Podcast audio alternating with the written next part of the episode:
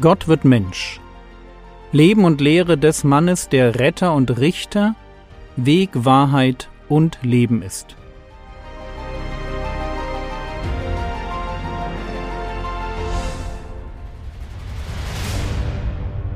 Episode 48 Fünf Schekel und zwei Tauben.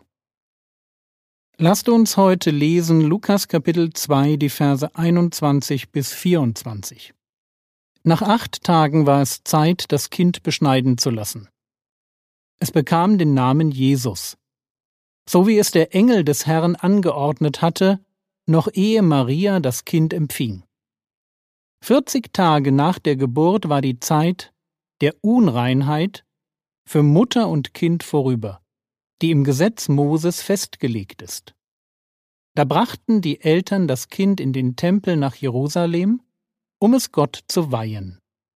Denn im Gesetz Gottes heißt es, wenn das erste Kind, das eine Frau zur Welt bringt, ein Sohn ist, soll es dem Herrn gehören. Zugleich brachten sie das Reinigungsopfer, wie es im Gesetz des Herrn vorgeschrieben ist, ein paar Turteltauben oder zwei junge Tauben. Ich hatte uns die Stelle aus dem Galaterbrief vorgelesen, dass Jesus unter Gesetz geboren wurde. Seine Eltern waren gläubige Juden und ihr Umgang mit dem Leben wurde vom mosaischen Gesetz geregelt. Und dort im mosaischen Gesetz gab es auch Regeln für die Geburt. So heißt es in 3. Mose 12 ab Vers 1 Der Herr befahl Mose den Leuten von Israel zu sagen, wenn eine Frau einen Sohn zur Welt bringt, ist sie sieben Tage unrein, genau wie während ihrer monatlichen Blutung. Am achten Tag soll der Sohn beschnitten werden. Danach muss die Frau noch 33 Tage warten, bis sie wieder ganz rein ist. In dieser Zeit darf sie nicht zum Heiligtum kommen und auch nichts berühren, was als Opfer oder Abgabe für das Heiligtum bestimmt ist. Kurz zu dem Thema Unrein sein. Unrein sein heißt nicht sündig sein. Es ist eine kultische Unreinheit, keine moralische. Kultische Unreinheit sagt nichts über mein Verhältnis zu Gott aus. Um es am Beispiel von Maria deutlich zu machen, ihre Beziehung mit Gott war super in Ordnung. Und doch war sie kultisch betrachtet nach der Geburt unrein. Das heißt, sie durfte nicht am Tempelgottesdienst teilnehmen. Natürlich durfte sie für sich beten und für sich ihre Beziehung zu Gott pflegen. Aber nach der Geburt eines Sohnes bekam eine Frau erst einmal eine Auszeit. 40 Tage lang war sie unrein. Wenn sie eine Tochter zur Welt brachte, war die Zeit der Ruhe sogar noch länger. Ich weiß nicht, warum das so war, aber in einer Kultur, die dazu neigte, männlichen Nachkommen mehr Bedeutung als weiblichen beizumessen, machte diese Regelung Gottes auf alle Fälle deutlich, wie wichtig es dem Schöpfer war, dass weibliche Babys genug Zuneigung und Fürsorge bekamen. Aber zurück zum Herrn Jesus. Er wurde am achten Tag beschnitten. Dann folgten noch 33 Tage der Reinigung für Maria. Und danach brachten seine Eltern ihn in den Tempel. Hintergrund dafür war ein Gebot aus 2. Mose 13. Beim Auszug aus Ägypten hatte Gott als letzte, als zehnte Plage die männliche Erstgeburt der Ägypter sterben lassen. In ganz Ägypten starben die erstgeborenen Söhne und die Erstgeburt vom Vieh. Nur die Israeliten blieben verschont weil die Plage an ihren Häusern vorüberging. An genau den Häusern, in denen zuvor das Passalam geschlachtet worden war. Und man hatte das Blut des Passalams an die Türpfosten und die Oberschwelle gestrichen. Und von diesem Zeitpunkt an galt folgendes Prinzip. 2. Mose 13, die Verse 1 und 2 der Herr sagte zu Mose, weihe mir alle Erstgeburten. Jedes männliche Kind, das als erstes von einer Frau geboren wird, und jedes männliche Tier, das als erstes von einem Muttertier zur Welt gebracht wird, gehört mir. 4. Mose 3, Vers 13 Denn mein ist alle Erstgeburt. An dem Tag, da ich alle Erstgeburt im Land Ägypten schlug, habe ich alle Erstgeburt in Israel für mich geheiligt, vom Menschen bis zum Vieh. Mir sollen sie gehören, mir, dem Herrn. Das ist der Hintergrund dafür, dass Maria und Josef zum Tempel nach Jerusalem gingen. Der Erstgeborene gehörte dem Herrn. Er war Gottes Eigentum und dazu bestimmt, Gott zu dienen. Allerdings hatte Gott den Dienst am Heiligtum dem Stamm Levi übertragen. Nicht die Erstgeborenen sollten in der Stiftshütte oder später im Tempel dienen, sondern die Leviten. Sie waren Gottes Ersatz für die Erstgeborenen. Wir lesen das in 4. Mose 8, die Verse 14 und dann 16 bis 18. Und du sollst die Leviten aus der Mitte der Söhne Israel aussondern, damit die Leviten mir gehören denn sie sind mir ganz zu eigen gegeben aus der Mitte der Söhne Israel als, Achtung, als Ersatz für alles, was den Mutterschoß durchbricht. Für jeden Erstgeborenen aus den Söhnen Israel habe ich sie für mich genommen. Denn mir gehört alles Erstgeborene unter den Söhnen Israel an Menschen und am Vieh. An dem Tag, da ich alle Erstgeburt im Land Ägypten schlug, habe ich sie für mich geheiligt.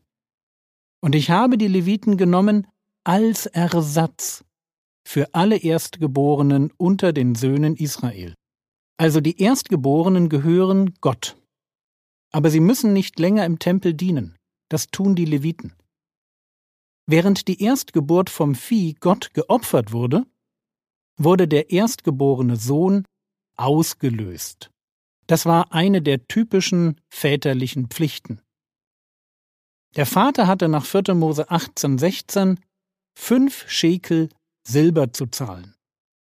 Zur Zeit Jesu dürfte es sich dabei um einen tyrischen Schekel gehandelt haben, eine sogenannte Doppeldrachme, die auch für die Bezahlung der jährlichen Tempelsteuer verwendet wurde. Eine Doppeldrachme hatte ein Gewicht von circa 14 Gramm und war bekannt für ihren hohen Silbergehalt. Theoretisch hätte Josef das Lösegeld für seinen Sohn bei jedem beliebigen Priester bezahlen können. Unser Text zeigt aber, dass es auch im Tempel geschehen konnte und dann mit dem Reinigungsopfer für die Mutter kombiniert wurde. Wir haben das vorhin kurz beleuchtet. Maria war nach der Geburt 40 Tage lang unrein. Am Ende dieser Zeit stand ein Opfer. Wir lesen dazu noch einmal aus 3. Mose 12, jetzt die Verse 6 bis 8. Und wenn die Tage ihrer Reinigung für einen Sohn oder eine Tochter erfüllt sind, soll sie ein einjähriges Lamm zum Brandopfer bringen und eine junge Taube oder eine Turteltaube zum Sündopfer zum Priester an den Eingang des Zeltes der Begegnung, später dann im Tempel. Und er soll es vor dem Herrn darbringen und Sühnung für sie erwirken, und sie wird rein sein vom Fluss ihres Blutes. Das ist das Gesetz der Gebärenden bei einem männlichen oder bei einem weiblichen Kind. Und wenn ihre Hand das zu einem Schaf ausreichende nicht findet, soll sie zwei Turteltauben oder zwei junge Tauben nehmen, eine zum Brandopfer und eine zum Sündopfer. Und der Priester soll Sühnung für sie erwirken, und sie wird rein sein. Soweit das Gesetz. Das Reinigungsopfer bestand aus einem Lamm und einer Taube. Es sei denn, die Frau, die sich reinigen will, ist so arm, dass sie sich das Schaf nicht leisten kann. Dann genügen als Opfer zwei Tauben. Und genau das ist, was die Eltern von Jesus opfern. Lukas 2,24. Und ein Schlachtopfer zu geben, nach dem, was im Gesetz des Herrn gesagt ist, ein Paar Turteltauben oder zwei junge Tauben. Also Gott wird Mensch Aber Gott wird in Armut hineingeboren. Auch später wird Armut ein Kennzeichen des Herrn Jesus sein. Er ist der ohne Haus, ohne finanzielle Sicherheit, ohne einträglichen Job. Der Herr Jesus ist ein armer Messias, der den Armen gute Botschaft verkündigt und ihnen das Reich Gottes verspricht. Er wird arm, um andere reich zu machen. So wie der Apostel Paulus es ausdrückt in 2. Korinther Kapitel 8, Vers 9, Denn ihr kennt die Gnade unseres Herrn Jesus Christus, dass er, da er reich war, um euretwillen arm wurde, damit ihr durch seine Armut reich würdet. Gott wird arm für dich und mich, damit wir geistlich reich werden.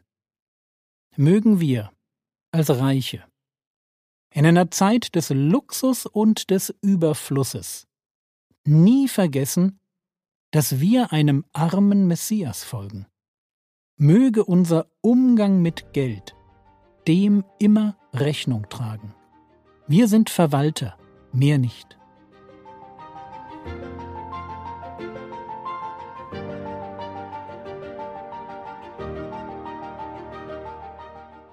Was könntest du jetzt tun? Du könntest dir darüber Gedanken machen, wie deine Haltung zu den Themen Genügsamkeit bzw. Liebe zum Geld ist. Bist du jemand, der immer mehr will? Das war's für heute. Wenn du noch nicht Teil einer Gemeinde bist, in die du dich treu und leidenschaftlich mit deinen Gaben einbringst, dann ändere das doch heute. Der Herr segne dich, erfahre seine Gnade und lebe in seinem Frieden. Amen.